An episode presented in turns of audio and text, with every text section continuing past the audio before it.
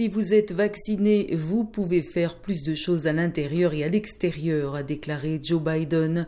Les autorités sanitaires ont annoncé hier que les Américains vaccinés n'ont plus besoin de porter de masque en extérieur, sauf dans des foules.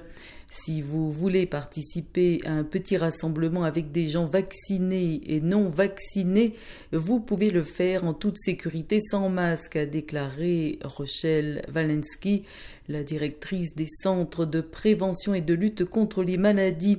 Toutefois, les CDC recommandent toujours le port du masque en intérieur. Les restrictions varient selon les États.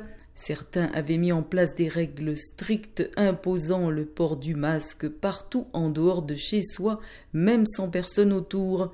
Ils devraient désormais faire évoluer ces obligations, même s'ils n'y sont pas absolument tenus.